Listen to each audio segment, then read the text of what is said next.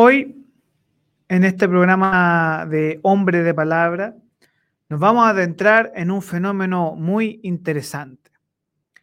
Este fenómeno es el fenómeno ovni, objetos voladores no identificados.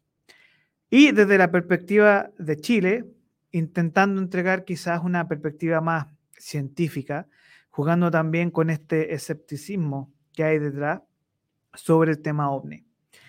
En el programa de hoy exploraremos los avistamientos más destacados desde la perspectiva de nuestro invitado y sobre todo investigaciones en curso y el Centro Astronómico para la visión del cosmos y la galaxia que es nuestro país. La ciencia nos brinda una herramienta invaluable para comprender el mundo que nos rodea. Cuando se trata del fenómeno ovni, es fundamental aplicar el método científico riguroso para investigar y analizar todos aquellos datos disponibles. En Chile, lo que nosotros nos enfrentamos es que eh, hemos vivido muchas experiencias científicas, muchas experiencias de avistamiento ovni. Y esto ha sido analizado no tan solo de la perspectiva de la, de la ciencia, sino que también de la percepción social como historia social. Chile ha sido un epicentro de varios avistamientos ovni a lo largo del siglo XX que han sido documentados. También tenemos el famoso concepto de zona de silencio y avistamientos registrados por pilotos militares, que vamos a adentrarnos en esta historia el día de hoy. Además, eh, la ciencia nos ayuda a buscar evidencia empírica de este fenómeno y fundamentalmente cuando nos enfrentamos a un avistamiento ovni, la ciencia nos brinda varias explicaciones y teorías que podrían ayudarnos a comprender mejor estos fenómenos. Entre las posibles explicaciones se encuentran avistamientos de objetos convencionales mal interpretados, fenómenos atmosféricos naturales poco comunes y en algunos casos fenómenos ópticos eh, que engañan a la vista. Sin embargo, es importante destacar que hasta ahora no se ha encontrado evidencia concluyente de visitas extraterrestres pero eso no significa que nosotros no hayamos tenido contacto con señales del espacio. La ciencia ficción nos ha permitido explorar diferentes posibilidades imaginativas. Debemos tener cuidado de no confundir la ficción con la realidad. Las narrativas de ciencia ficción han alimentado nuestra imaginación y han generado especulaciones sobre la existencia de vida extraterrestre. Sin embargo, es necesario diferenciar entre la creatividad literaria, las investigaciones científicas en curso para abordar el fenómeno ovni de manera objetiva. A lo largo de los años, Chile se ha convertido en un punto caliente para los avistamientos ovni. Desde la zona norte hasta la región metropolitana, todo ha sido parte de quizás una narrativa de ciencia ficción. ¿O será posible que algunos de estos avistamientos sean verdaderos encuentros con visitantes extraterrestres. Sean todos muy bienvenidos a Hombre de Palabra. Estamos aquí en línea con Juan Jorge Faunda. Aquí le damos la bienvenida. Estamos en línea. ¿Se ve la transmisión? Sí, yo la veo. sí, usted la ve cómo está. Buenas noches. Hola, ¿qué tal Orlando? Buenas noches. Bien, bien. Escritor, periodista. Eh, estoy profundamente sorprendido por eh, el historial académico y de investigación detrás. Y sobre todo aquello para que nos convoca el día de hoy, que es sobre esta conversación muy interesante sobre lo que podríamos denominar el fenómeno UFO, en inglés, fenómeno ovni, eh, en el contexto de el, siguiente tema, a ver si lo podemos eh, compartir, si, si, nos ven. Ahí vamos a chequear si estamos, en, estamos saliendo en vivo.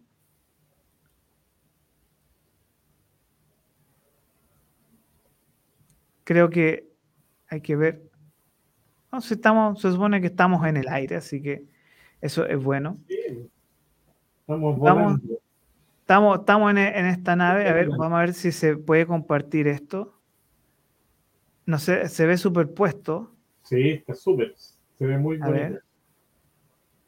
Vamos a ver si lo podemos mover. Dice, OVNI, ustedes nunca sabrán. Vamos a ver si lo podemos compartir desde la otra pantalla, lo vamos a sacar y lo vamos a dejar ahí para una superposición. Ahí está. Ahí vamos a, a ver si podemos agregar la imagen de mejor manera. Pero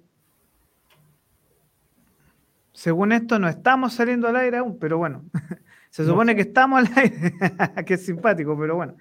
Ya, em, vamos a, eh, a conversar, a iniciar esta conversación sobre su libro.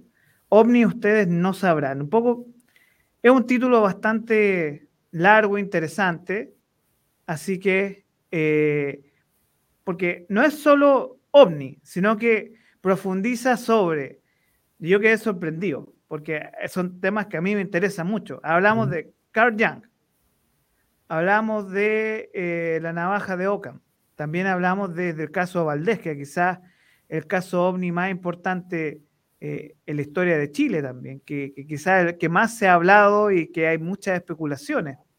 Ahora, partiendo de la base que del nombre, OVNI ustedes nunca sabrán. ¿Por qué ese nombre en específico? Por lo siguiente, aquí en mi biblioteca de ufología está este libro. ¿Se ve ahí?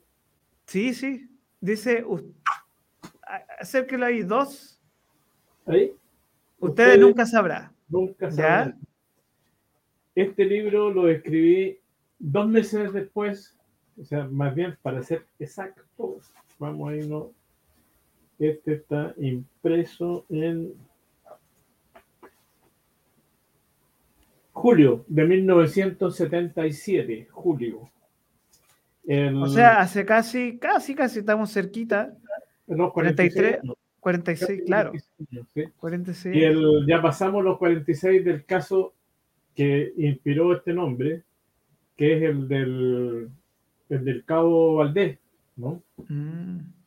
El, que para los que son muy jóvenes y a lo mejor no tienen idea del caso, puedo resumir en pocas palabras, que el 25, 25 de abril de 1977, hace ya 46 años y algunas semanas, en el norte de Chile, cerca de la localidad de Putre, en un lugar llamado Pampayuscuna, había una patrulla, una escuadra del ejército al cuidado de un de una cantidad de, caballos, habían mil, según ellos, o un poco más, caballos del ejército, en un contexto de peligro de conflicto bélico con Perú, Bolivia y Argentina. Y obviamente eso era secreto. Estaban ahí cuidando los caballos y de pronto las cuatro y algo de la mañana, aparece en el horizonte una luz que baja detrás de una y se instala detrás de, una, de la cumbre de una montaña. Luego una segunda luz que se ya no detrás de la montaña, sino adelante de la montaña. Y según las distintas percepciones que tenían y los relatos que hay de los protagonistas, en total, ocho personas, eran siete soldados con cripto y un cabo, el cabo segundo Armando Valdés Garrido. Estaría a unos 500 metros más o menos de donde estaban ellos, a 1500, dicen otros. O sea, en, la noche, en medio de todo eso, era muy complicado. Ahora, lo extraordinario de este fenómeno es que los aterrorizó. Mm. Entonces, una reacción natural. Una reacción natural, sobre todo porque esta luz se aproximó a ellos, iluminó, según los relatos, una extensión semejante a la de un estadio. Era como si el Estadio Nacional se hubiera iluminado, se veían las rocas, las piedras, en fin. Y fue tal el pánico que se estrecharon, nos cayeron de rodillas, rezaron, en fin. Se entraron en estado de shock. En estado de shock, sí. Y el, el cabo Valdés decidió avanzar hacia la luz, porque la luz se, acercó a ellos. Entonces, según el relato de los testigos, el cabo Valdés se ingresó a la luz y desapareció. Lo que aumentó el pánico de los, de los conscriptos. Algunos dicen que, querían disparar, ahí hay una discusión, no se sabe si tenían mm. armas o no tenían armas, porque solo estaban cuidando caballos, pero por otro lado es una patrulla del ejército, no andar cuidando sin armas, en fin. La cosa es que el propio cabo en algún momento dice que ahora, posteriormente, que él tenía miedo de que en realidad dispararan, no sé. la cosa es que desaparece por 15 minutos y vuelve a aparecer. Y según los relatos, con una barba como de 5 o más días, con el reloj adelantado en 5 días también. Y y en estado absolutamente de shock. Si, si estaban apanicados los, los, soldados, el cabo llegó, cayó desmayado y pronunció entre medio de, su estado de shock estas palabras, ustedes nunca sabrán quiénes somos ni de dónde venimos, pero regresaremos. Ese fue el mensaje que salió de este fenómeno, que la prensa, yo mismo en aquella mm. época lo calificaron, lo calificamos de ovni, pero ahora en este nuevo libro que salió 46 años después, yo lo califico de fenómeno eh, luminoso anómalo. ¿Y por qué el cambio de nombre de, fenómeno ovni a, cómo podría definirlo, no? Fenómeno luminoso anómalo? Una, una, especialidad, porque ovni, ¿qué significa literalmente? Objeto volador no identificado. Acá eh, era objeto, no sabemos, ¿no? andaba volando, sino que de repente fue como una luz que cayó. Entonces, iluminó todo. claro, lo que predominaba era el carácter luminoso, el carácter de luz. Y entonces, fenómeno anómalo porque era una luz que no correspondía a lo, normal en ese momento. Entonces, fenómeno anómalo luminoso.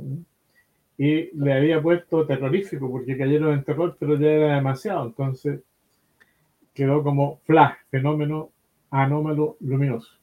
Bueno, la cosa es que el, ocurre este fenómeno y hay a las pocas horas una grabación que les hizo un profesor al que recurrió Valdés, era el profesor Araneda, que estaba en la cercanía, el, que vivía en Putre. Entonces, el cabo Valdés, lo primero que hizo fue ir donde el profesor Araneda y, una, le hizo las declaraciones, no, le contó lo que había pasado, el profesor Araneda fue con su grabadora y entrevistó a todo el grupo y esa grabación está íntegra en otro libro que es, ah no, aquí no lo tengo, pero que se llama eh, Centinelas de la Noche de Patricio Abusleme, que hizo también una muy buena investigación de, este caso. Y ahí esa grabación, la del profesor Anea, la pone, la transcribe completa. Mm. Yo solo algunos, algunas partes que me parecieron más significativas. Pero lo que se trasluce de esa, de esa grabación es el estado de terror y de pánico que tenía esta, esta patrulla. Claro, ahora me gustaría un poco, porque es interesante desde la perspectiva quizás de, y como tú lo planteas bien, desde lo que hablamos de la psicología, y tú planteas una mezcla muy interesante de perspectivas. Por un lado, en, el nombre de este libro tú hablas de Einstein, que me imagino tú hablas de la teoría de los viajes en el tiempo, puede ser, o la teoría también de que eh, de la velocidad de la luz, que es una posibilidad cierta, pero también habla sobre, y, me llama la atención que él es del terror de, Freud y de Carl Jung. Entonces, ¿cómo es que desde este caso nosotros podemos llegar a, por ejemplo, desde el punto de vista de la física, a Einstein? ¿Cómo llegamos allá? ¿Cómo, con ¿Cuál es el viaje que nos llevas tú a través de este libro? Claro, el viaje son las distintas hipótesis. Porque en el curso del libro trabajo, hay varias hipótesis. Entonces, que son, aquí debo tener el índice a mano. Fíjate, tengo eh, la hipótesis de la operación psicológica.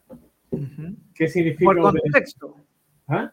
Por el contexto de esta guerra o del tema. La guerra y todo eso, claro, porque las operaciones psicológicas son estrategias y tácticas militares que se usan y que están en los manuales de los ejércitos.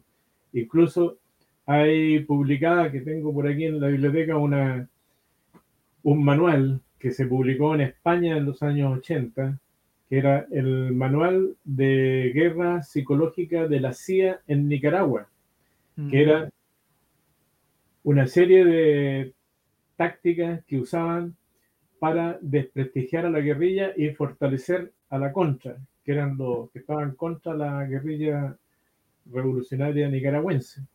Y, por ejemplo, entre esas tácticas hay algunas tan extremas como el provocar asesinatos de, personas eh, de ellos mismos, o sea, del, ¿no? del, Estado, en fin, de, la derecha, por decirlo así, para generar mártires de la causa. Entonces, eso puesto ahí como, como táctica. Posteriormente que se publicó eso, eh, la CIA y Estados Unidos desmintieron, ¿no? Que es cierto, pero el que lo publicó, ese manual, fue un ex agente aquí. Entonces, las operaciones psicológicas. Hay otros manuales que se enseñaban en la Escuela de las Américas, de Panamá, en fin. Y si uno en, en internet, yo me pillé varios manuales que son parte de la formación que reciben los oficiales, manuales de operaciones psicológicas. Entonces, dado el contexto de peligro de guerra con Argentina, con Perú, con Bolivia y sobre todo el, el contexto en dictadura de que estábamos, Chile estaba más bien eh, a meses del asesinato en Washington del ex canciller Orlando Letelier a manos de Ladina, de Manuel Contreras y Ladina, que a raíz de eso Pinochet había disuelto Ladina porque era tal el desprestigio y comenzado a crear la CNI, que se estaba a meses de eso. O sea, también era un motivo para hacer una gran operación psicológica. Eh, ¿Fue operación psicológica o no? Eso queda como una interrogante, pero es una de las hipótesis que trabajo en el libro. Sobre todo considerando también en el otro contexto que unos oficiales de sanidad del ejército le hicieron una regresión hipnótica al cabo Valdés a fines de los 80, en, cuando estaba destacado en Coyhaique, en esa zona. Y en esa regresión hipnótica eh, ocurre un fenómeno que es extraño, que da pie para decir esto podría ser otra cosa, porque cuando está recordando lo que pasó, levita. Y ¿Cómo? levita. levita, se, se, levanta. Puede estar en una cama, en un diván, no sé. Y mientras está relatando lo que sucede, que él dice que ingresó a, la luz y que en la luz adentro era de un tono rojizo, que había tres humanoides con casco blanco y, cuando está eh, narrando eso, comienza a levitar, se levanta unos, creo que alrededor de 15 a 20 centímetros de, la cama. Eso relatan, eh, son tres personas, dos hipnotizadores y el dueño de la hostería o hotel donde se hizo la, la regresión hipnótica. Y el, al mismo tiempo narran que aparecieron unas esferas, dos o tres esferas de color naranja como flotando alrededor. Disculpa, ese, ese concepto de las esferas rojas creo, y si corrígeme si me equivoco, que eso se llama los famosos FF, los Foo Fighters, ¿cierto? pero es distinto, porque los eso ocurrían en, la Segunda Guerra Mundial, ya eran como esferas rojas que se movían. Acá era algo más, más sutil, era como burbuja, no sé, algo así, un poco más grande. Y estaba todo perfecto hasta que uno de los, a mi juicio, se equivocó, uno de los hipnotizadores. Entonces, cuando él está diciendo el interior era rojizo, había eh, tres humanoides con casco blanco. El hipnotizador le pregunta, eh, ¿no se trataría de un helicóptero? Entonces, mm. sí, posiblemente podría ser un helicóptero. y en ese momento eh, se dan cuenta que está levitando, uno de ellos le pasa la mano por debajo, lanza una chilenada porque dice, reclauta. No, o sea, aquí hay libertad de expresión, no hay ningún problema, así que dele nomás. No sé lo que dijeron, pero ellos dicen una chilenada, puede haber conche tu madre, chucha, qué sé yo qué, y pasan la mano y el cabo despierta y cae. Uh. Cae al, encima de la cama, despierta y no quiere continuar con la experiencia. Mm. Entonces, uno de los oficiales dice, si fuera en helicóptero, podría tratarse de que en aquella época ah, Chile era apoyado por Estados Unidos, Perú era apoyado por la Unión Soviética en ese tiempo, y es posible que algunos helicópteros de Estados Unidos hayan tenido un desperfecto y volvieron a, Chile, a La Pampa, a Yuscumay, mm.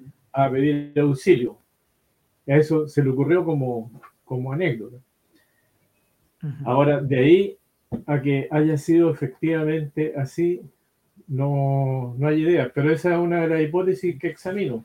Entonces, en el, en el libro, por ejemplo... Oye, pero... Conseguí fotos de helicópteros nocturnos. Mm. no sé si aparecen ahí. Y, sí. y el, resulta que estos mm. helicópteros en la noche más o menos responden a lo que ellos creen haber visto. Ellos dicen esta era una luminosidad ovalada que tenía unos puntos rojos en los extremos y unas como balizas. Entonces, Podría ser, pero no hay ninguna certeza de, eso. Y además se contradice con las actitudes tomadas por el gobierno y el ejército en la época, que esto ocurrió el 25 de abril y mantuvieron el caso en secreto. El cabo Valdés fue enviado al hospital militar donde se hicieron exámenes psiquiátricos, psicológicos, etc. Y no se publicó hasta que el profesor Aranea, del que habíamos hablado, publicó en la Estrella de Arica la noticia un mes después. De ahí se decretó orden de no informar. Mm. Alcanzó Pablo Norato del Canal 7 a hacerle una entrevista al Cabo Valdés, que también está, está en internet y que la cito aquí en el libro. Y y luego ya fue imposible parar la avalancha de, noticias, etcétera, que hubo. Eh, entonces yo aprovechando, no aprovechando, sino que dado todo ese, eso que había y que este tema me venía, me venía interesando desde hace mucho tiempo, incluso desde mi adolescencia, cuando era fans del programa Conversando la Noche de Patricio Varela en Radio Portales. Eh, entonces, y tenía mi archivo con recortes en aquella época de diario, en fin. Y dije, bueno, esta es la oportunidad para escribir un libro sobre este tema. Ah, y además teníamos en Temuco, ahora yo, yo siempre en Temuco un grupo de investigación que era el GIE, Grupo de Investigación Espacial, que hacíamos investigaciones en terreno, y de ahí apareció este libro que lo publicó de inmediato Editorial del Pacífico, en aquella época. Ahora, del caso, este libro habla cinco páginas. Y el resto es una visión del tema OVNI en general, el, del 1977. Sí, ahora. ¿Mm? Sí, no, dígame. Sí, con una conclusión que llegó en aquella época, y es que era la época del que se llamaba el equilibrio del terror, donde tanto Estados Unidos como la Unión Soviética tenían una capacidad nuclear para autodestruirse mutuamente. Cualquiera podía detectar que uno lanzó un misil y el otro tenía tiempo para responder, y era el apocalipsis. Y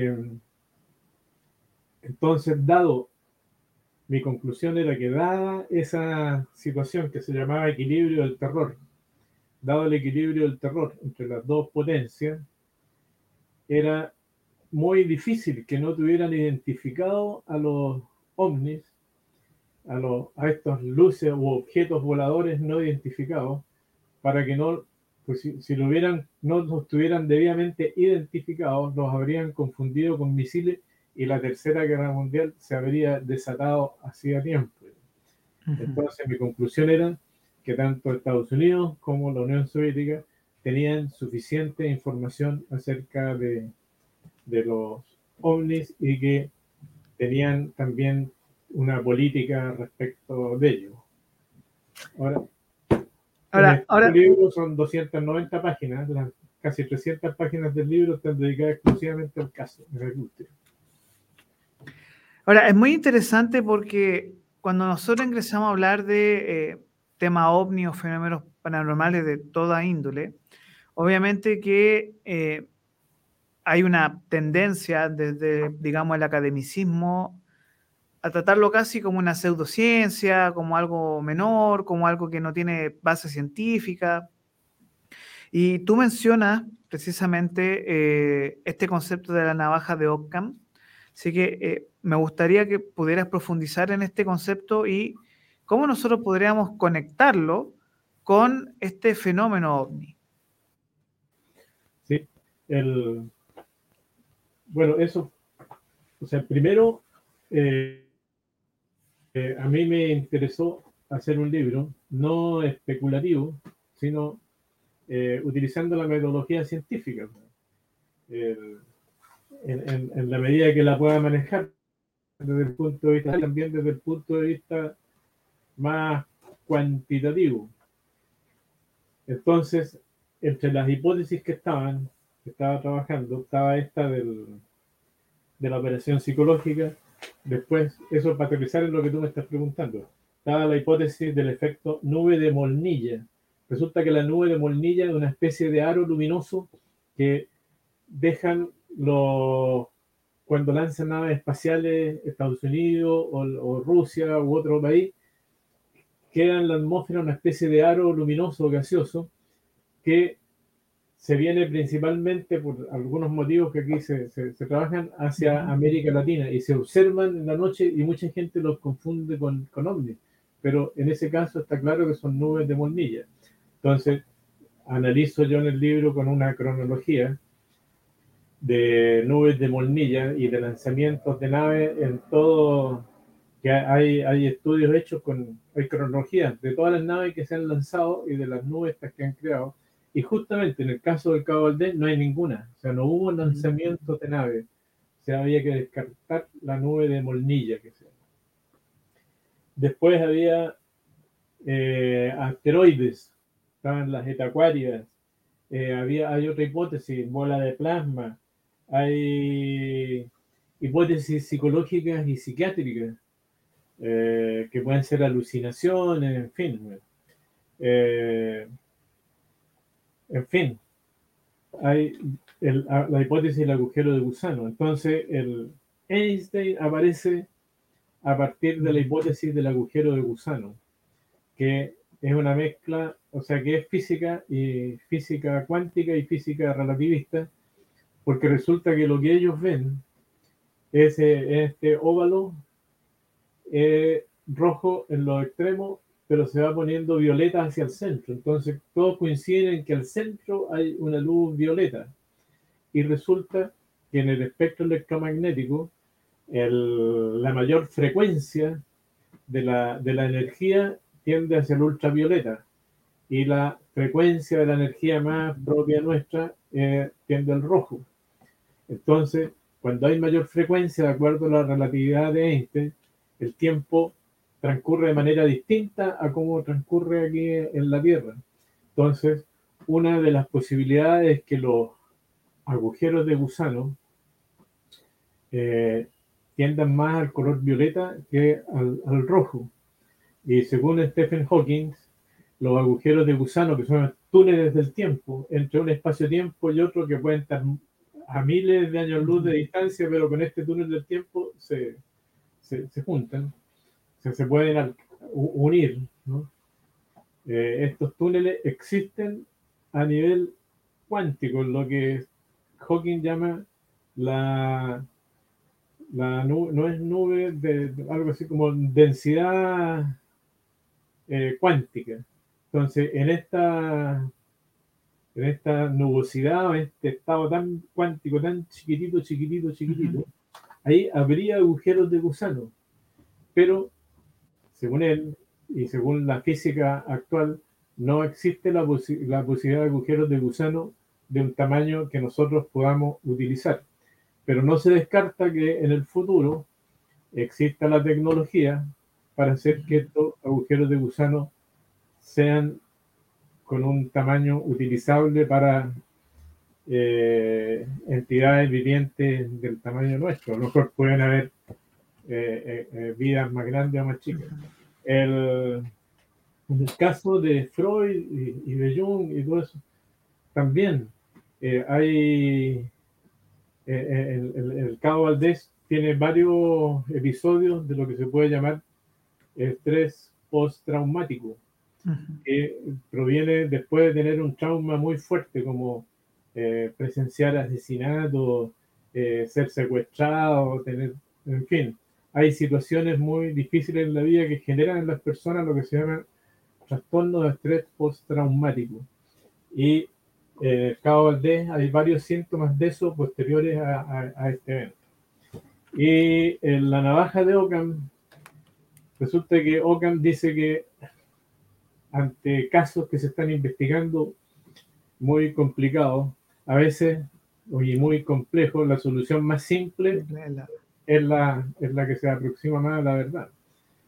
Entonces, entre todas estas hipótesis, eh, desde los todavía inalcanzables agujeros de gusano, pasando por la hipótesis chamánica, en fin, de repente la más sencilla podría ser, por ejemplo, la, la operación psicológica. Claro que esa deja por fuera eh, hechos, que aquí en el libro llamamos hechos base. O sea, cada hipótesis se debería de algunos hechos, estos hechos base. Entonces, el, en, en, el caso de los helicópteros hay preguntas que quedan sin responder. La pregunta de la barba, que se mete a la luz y sale con una barba de más de cinco días. Eh, hay de, de los conscriptos, todos coinciden, menos uno, si no me equivoco, en, en, la hipótesis de la barba. Incluso uno que visitó el lugar años después con Cristian Rifo, que también es periodista y ufólogo de La Serena, fue con el conscripto Salinas, si no me equivoco, él es conscripto Salinas, y él dice, no, a mí me consta, yo lo vi con, con su barba y me consta, porque en la mañana, desde el día anterior, le pasé los implementos para afeitarse, o sea, a, a mi cabo. Entonces ahí me consta que se afeitó y después apareció con barba. Ahora, ese tema de la barba, el propio cabo años después lo tiene lo dejó en ascuas, porque él dice, no, mm. yo, yo hacía días que no me afectaba. Mm. Entonces hay quienes dicen, pero muy raro que un militar, un jefe de cuadra, no esté afectado. No, no esté afectado. Y además hay un capitán, que era el capitán de la compañía, que atestigua que lo mismo, que, que sí apareció con barba. El otro tema raro es el del reloj. Resulta que el reloj nunca ha aparecido y está la duda si era reloj digital, si no era reloj digital, que si, si hubiera sido un reloj digital y se hubiera echado a perder el, tema del tiempo, en fin, hay una serie de dudas respecto a los relojes y él no las puede resolver porque dice que el reloj o se lo quitaron o se perdió entre medio todo el, el asunto. Ahora, Jorge, eh, me gustaría un poco llevar esto ya que nos, están escuchando desde muchos lados también y nos están enviando saludos. Eh, y, si tienen preguntas que podamos profundizar dentro de este del tema OVNI o UFO, que es interesante. Eh, yo hace un tiempo eh, vi junto a mi Polola, un, documental muy interesante llamado La nave de los dioses. ¿Ya?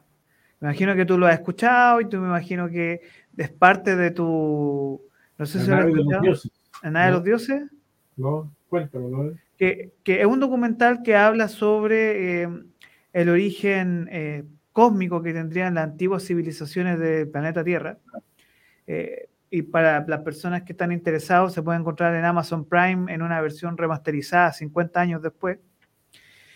Y que plantea, por ejemplo, que, bueno, cómo se construyeron las pirámides, cómo se construyeron, por ejemplo, todo lo que son las pirámides mayas, egipcias, eh, todo lo que tiene que ver con los moai, la, la predisposición que tiene el ser humano eh, sobre aquello que es eh, astrológico, eh, también que hay una observación de las estrellas que es milenaria en nuestra especie, y que tiene que ver un poco con esta duda, y que yo creo que la ciencia ficción ha sabido tomar bastante bien.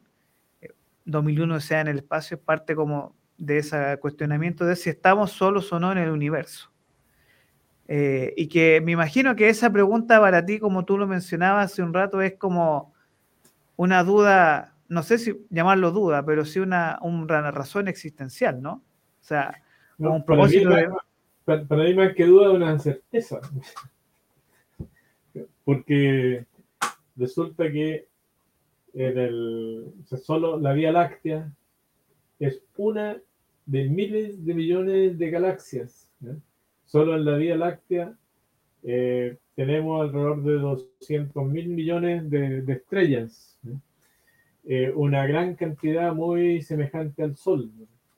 Hay estrellas que son diferentes al Sol, que se llaman las enanas rojas, que según los astrofísicos son incluso más aptas para el desarrollo de vida que las estrellas como parecidas como, como las del Sol. Entonces, solo en la Vía Láctea tenemos varios miles de millones de, de, de planetas, de, soles con planetas. Ahora se han, descubierto, están los llamados exoplanetas, que se han descubierto ya no, no decenas, sino vamos para los centenarios o más de, de, exoplanetas que se han descubierto. Bueno, que se ha ido verificando esta, esta gran hipótesis de que el Sol no es el único sistema solar, la Tierra no es el único planeta habitable, sino que en el universo, si, en la Vía Láctea, ya podemos hablar de algunos miles de millones de, posibles tierras y de ellas una buena cantidad habitable, eh, ¿qué más pensar de las otras galaxias?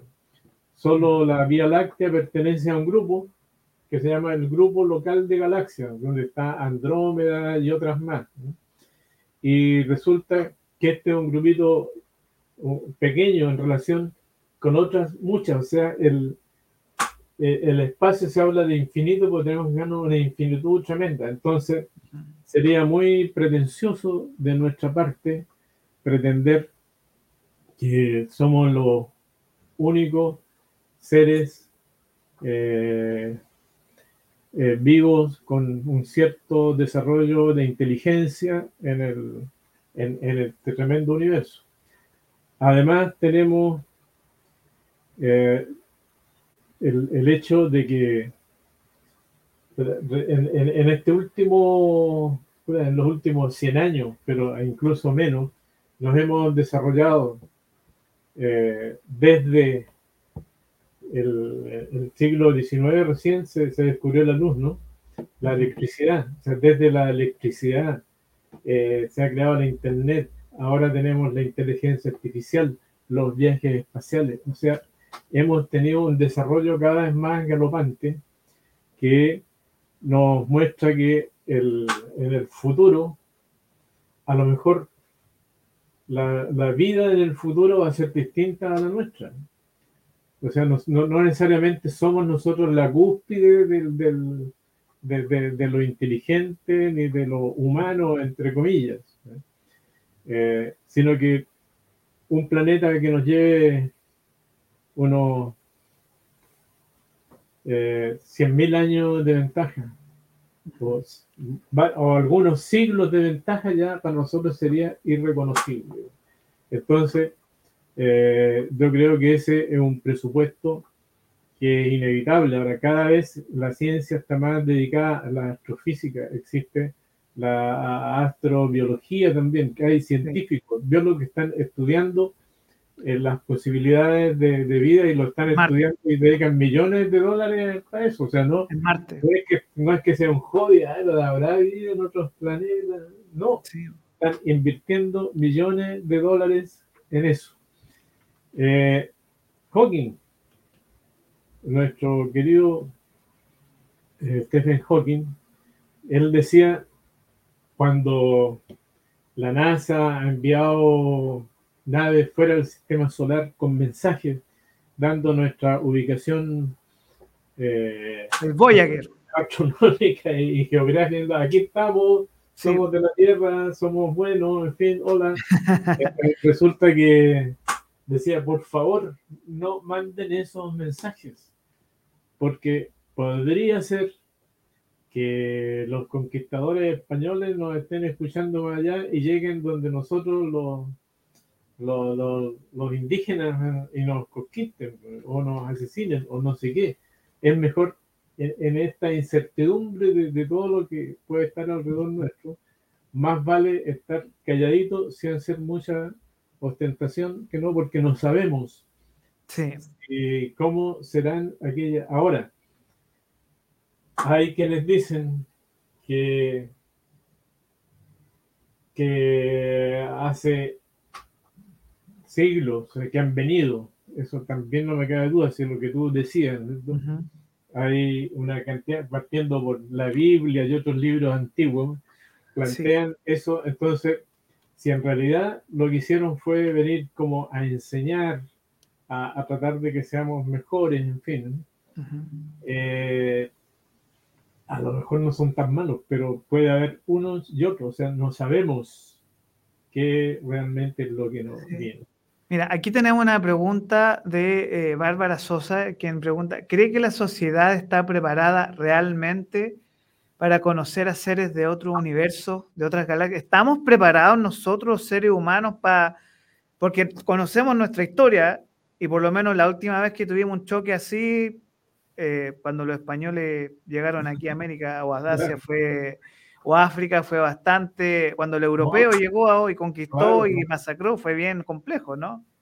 Claro, ¿no? Si ahí las colonizaciones han sido criminales, se han venido, o sea, las colonizaciones entre nosotros mismos han sido para, para extraer riqueza, en fin, y explotar a otros seres humanos como nosotros. Entonces, el, que la sociedad esté preparada para conocer. Yo no sé, depende de lo que intentamos por conocer. Yo creo que más bien eh, para relacionarnos. Ahora, hay quienes creen, tienen la creencia que no, existe nada más allá, legítimo que lo crean. Eh, hay quienes creen que son súper buenos los hermanitos del cosmos. Entonces, ah, eh, hay otros más escépticos que no sabemos en realidad qué es lo que, lo que hay. Entonces, yo creo que el prepararnos, eh, no sé, hasta ahora nadie ha tratado, se ha preocupado de educarnos en, ese sentido. Ahora yo creo que es también muy difícil que lo hagan, porque si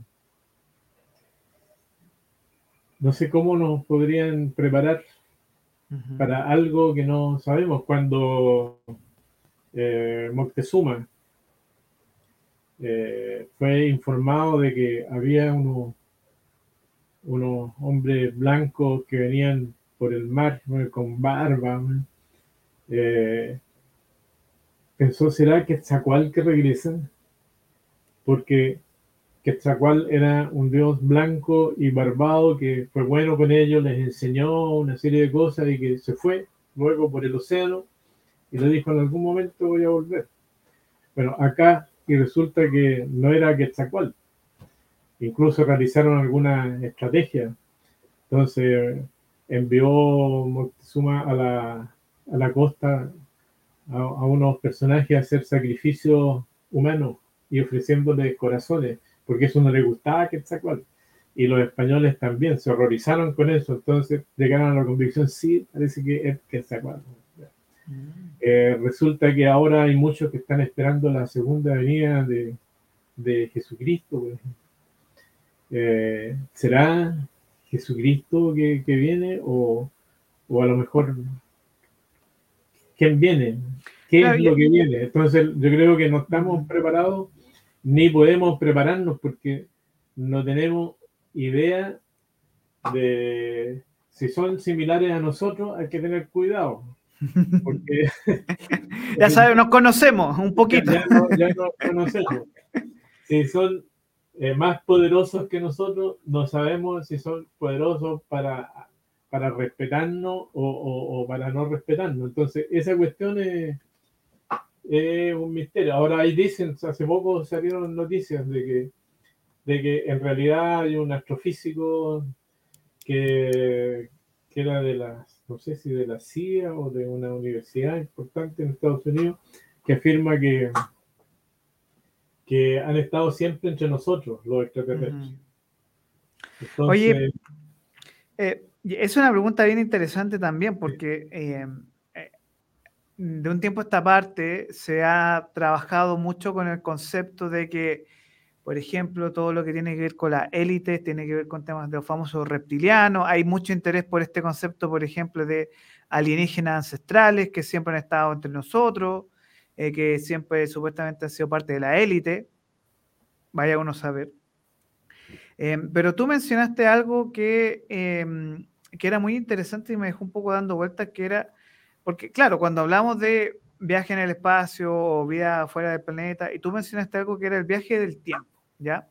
Entonces, desde tu perspectiva de tu estudio, más allá de, llamémoslo tema ovni o UFO, eh, tú también ves la posibilidad, dentro de este contexto de discusión, la posibilidad del viaje del tiempo, que eso puede ser posible en términos que eh, de toda la, construcción de imaginación que tenemos que, es posible viajar a través de gusanos, que es posible ocupar como la velocidad de la luz y todo eso. ¿Crees que por ahí va una línea de posibilidad de quizás tener en algún momento un contacto con em, o la, posibilidad de esta existencia de poder encontrarnos con seres, por ejemplo, eh, personajes o viajeros del tiempo, aparte de viajeros del espacio y viajeros del tiempo? Eso es absolutamente posible, o sea, en, la medida en que nos lleven algunos siglos de ventaja, o, ahora sí, nos llevan milenios con mayor razón, y que ya hayan desarrollado la tecnología para viajar en el tiempo. Eh, eso es, es posible que, que, vengan a visitarnos. a lo mejor posible que algunos objetos voladores no identificados sean visitantes que vienen aquí a observar, así como cuando vamos al mm. zoológico, vienen a, observar o, vienen a observar esta especie de hormigas que, hay acá. Eh, o sea, es, posible que haya viajeros del tiempo. Eh, o sea, todo eso está dentro de, las posibilidades, pero que no está dentro de nuestras posibilidades actuales. Actuales. Actuales. Pero no es imposible que las desarrollemos en el futuro. Eh, yo creo que se está trabajando para allá desde el punto de vista de la física, de la astrofísica, de la astronáutica, en fin. Eh, si el año 69 Fíjate cuánto del 69 hasta ahora van más de casi 60 años, ¿no? Más de 50 años. 1969 que se llegó a la Luna con unos computadores que, que ahora para nosotros serían ridículos, eh, que no se comparan en nada a la tecnología electrónica que tenemos y fueron y, la humanidad a través de estos astronautas llegó a la luna. Mm. Eh, ¿Cuánto más podemos hacer? Podemos hacer. Y se, puede seguir avanzando. Entonces creo que eso es, es especulativo, pero ahora yo tengo en desarrollo, tengo casi listo un libro que Ah, ¿tenemos primicia acá? este, claro, este fuera una rama, era un capítulo. Que resulta que el, el, bueno, el libro lleva 500, 600 está creciendo y sobre todo este capítulo, entonces, no, este ya se va a transformar, se va, vamos a sacar la ramita esta del árbol y, todo este libro, el caso del Cabo que era uno de de un planteamiento mucho más global, eh, pero que no lo quiero anticipar, pero un planteamiento mucho más ah. global que abarca toda la historia de la especie humana hasta acá. y que para mí es bastante, o sea, incluso tengo la duda, porque lo, he trabajado en base a, a papers de, de científicos, de, de, de, manera multidisciplinaria. Eh, en fin, pero igual de repente como que mi hipótesis es demasiado especulativa, entonces mm. tengo la duda de si lo presento como libro de investigación o como novela. Y porque como novela está hecho es un investigador que presenta sus resultados. Y, y, como especulación también. Ahora, no es raro especular, no sé si por aquí está a mano bueno, un, este libro, por ejemplo, a propósito de viajeros del tiempo, ¿no? De J.F. Blumrich. Este señor. Ahí, ahí se llama el Ezequiel, Ezequiel vio una nave extraterrestre y el autor es un ingeniero de la NASA que se dedica a analizar el, libro de Ezequiel en la Biblia, donde él ve a la, describe a la gloria de Yahvé, eh, como ahora se puede describir un objeto volador, no, una nave, más bien, una nave, con una cúpula de cristal, con Yahvé sentado en la cúpula, con unos ángeles fluorescentes que lo, que lo circundan, en fin, y que lo toman y lo llevan a pasear y le muestran diversas localidades, en fin, y que aterrizan y él describe. Y en esa descripción describe las ruedas de la, de esta, de la gloria de Yahvé, que es como le dice Ezequiel a la nave, porque todas estas cosas se miran desde la cultura. Entonces, Ezequiel lo miraba desde su cultura como la gloria de Yahvé. Nosotros, desde nuestra cultura, decimos una nave extraterrestre. Quizás, ¿qué es lo que es? Desde una cultura de algunos siglos después. Bueno, la cosa es que a la, gloria de Yahvé, este ingeniero de la NASA desarrolla las ruedas, copia las ruedas tal como las describe Ezequiel, y las patenta. Y esas ruedas se ocuparon en, el, en uno de los módulos lunares o en varios módulos lunares, porque son ruedas que permitían avanzar hacia todos lados, o sea, tenían un, sistema de rotación especial. Entonces, estas, las ruedas de, la nave de, de, la Gloria de Yahvé fueron ocupadas, desarrolladas por este ingeniero de la NASA, y ocupaban los módulos lunares. Y estamos hablando de algunos miles de años atrás, cuando eh, se escribió ese capítulo o se vivió del Antiguo Testamento, porque además resulta que si la Biblia se escribió, no sé, pues eh, cuatro mil años, más o menos, en, la época de, de Moisés, en fin, pero ahí se recogieron tradiciones orales de mucho más atrás. Claro, porque no había escritura donde venía la tradición yavista que hablaba de Yahvé, eh, otra tradición que hablaba de Jehová, otra tradición que hablaba de Elohim, todo referente a lo mismo. Y eh, si no me equivoco, Moisés recogió esas distintas tradiciones y las puso en, lo que hoy se conoce el, Génesis y, en fin. Entonces, los ecos que nos llegan del, del pasado nos hablan de tecnologías como esta. Ahora, esa gloria de Yahvé, que según este ingeniero, eh, la nave descrita, eh, dice, nos debe llevar unas décadas de ventaja solamente. Eso, y eso lo decía cuando escribió este libro, que ya para, para la época actual era el 79, o sea, entonces, él decía, nos lleva unas décadas de ventaja solamente esa civilización. Entonces, podemos pensar también, eh, ahora que se habla del cambio climático y todo este enredo que hay, resulta que el Homo sapiens sapiens, como se denomina a la especie de la que somos, ni siquiera el Homo sapiens, sino el Homo sapiens sapiens, eh, apareció de manera abrupta en la superficie de la Tierra hace algo más de, de 200.000 años. Pues resulta que casi todo ese tiempo de, de 200.000 años, fue un poco antes de eso, casi todo ese tiempo eh, fue un periodo de glaciación, o sea, la Tierra estuvo cubierta de hielo.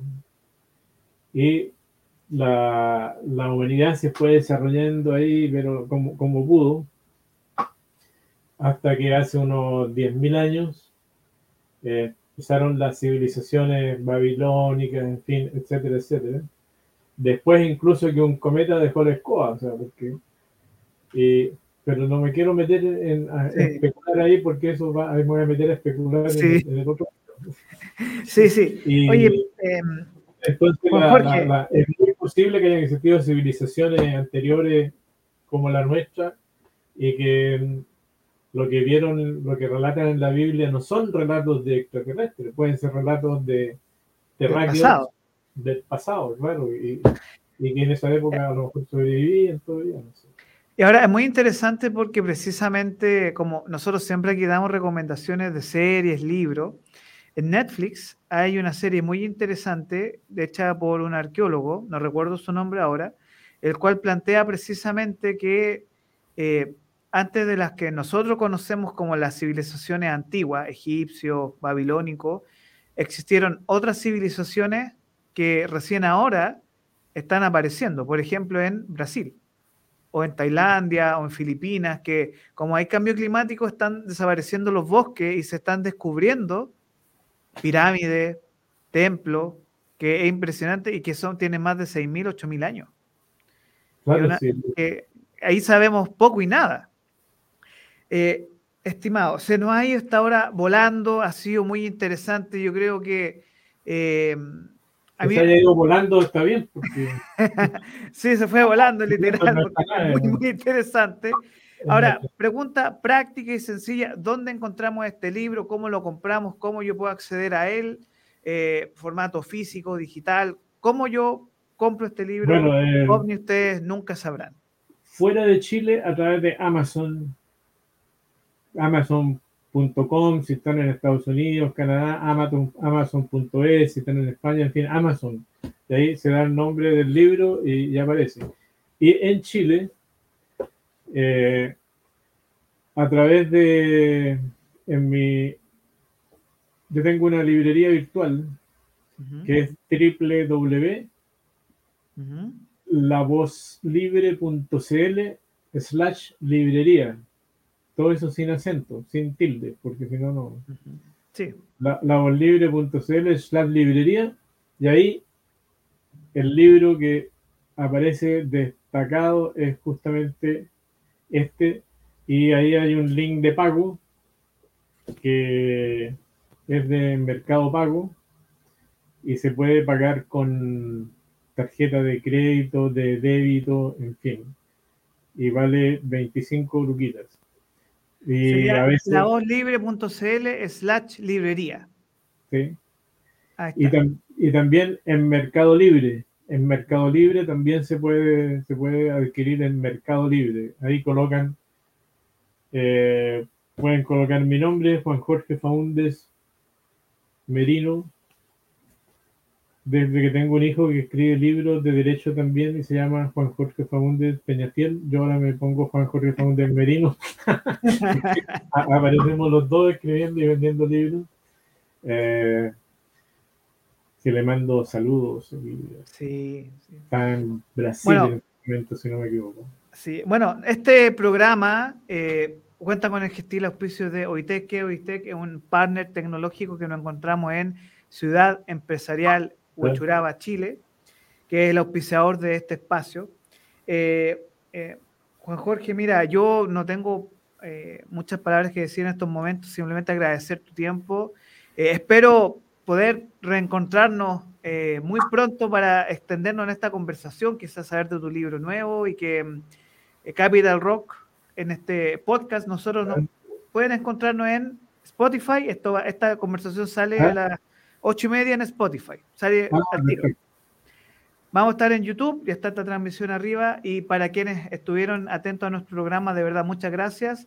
Eh, Juan Jorge, muchas gracias por venir hoy. Gracias a ti por la oportunidad de conversar sobre este tema.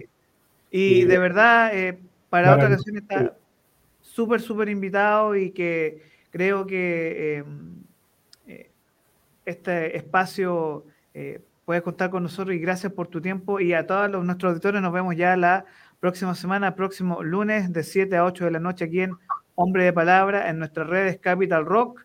Pymes se levantan. Esto es un programa dirigido a las pymes también, que no, no solo el mundo habla de estrategia, de negocios, sino que también hay que eh, ver la realidad desde otra perspectiva. Así que gracias, Pymes se levantan. Y en el LinkedIn de Orlando Cisterna, muchas gracias y que tengan una muy buena noche y nos vemos el próximo lunes si Dios así lo quiere.